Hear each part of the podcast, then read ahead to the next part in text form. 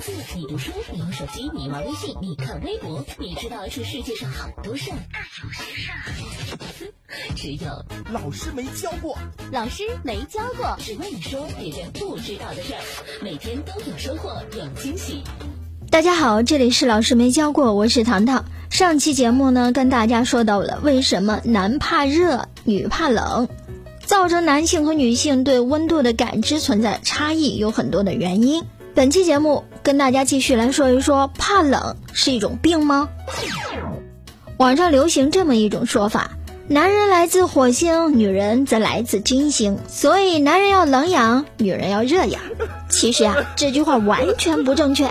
个人温度的舒适感不光和性别有关系，还和年龄、体质、健康状况、心理状况有关，不能一概而论。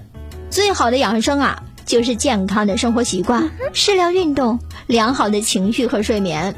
但有一点不能否认的是，确实有人怕冷啊，它是一种病吗？还真不一定哦。怕冷可能是某种疾病的症状之一，比如说甲状腺功能减退。甲状腺不能产生足够的促进新陈代谢的甲状腺素，患者通常表现为怕冷、疲倦、呆滞和虚弱等。雷诺氏病，也就是肢端小动脉痉挛。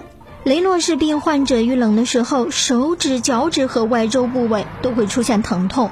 还有一种情况贫血，患者由于肢体末梢血液循环不良，出现手脚冰凉，并伴有头晕、面色苍白等。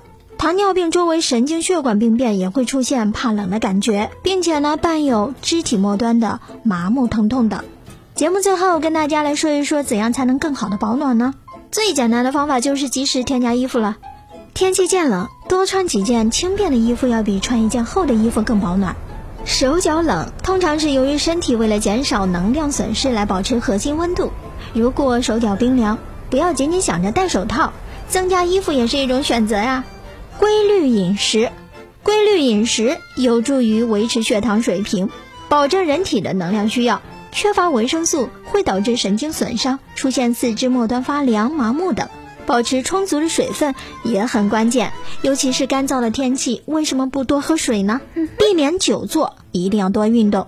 运动可以增加身体的血液流动，运动越多，肌肉就越多，机体在休息时产生的热量也就越多。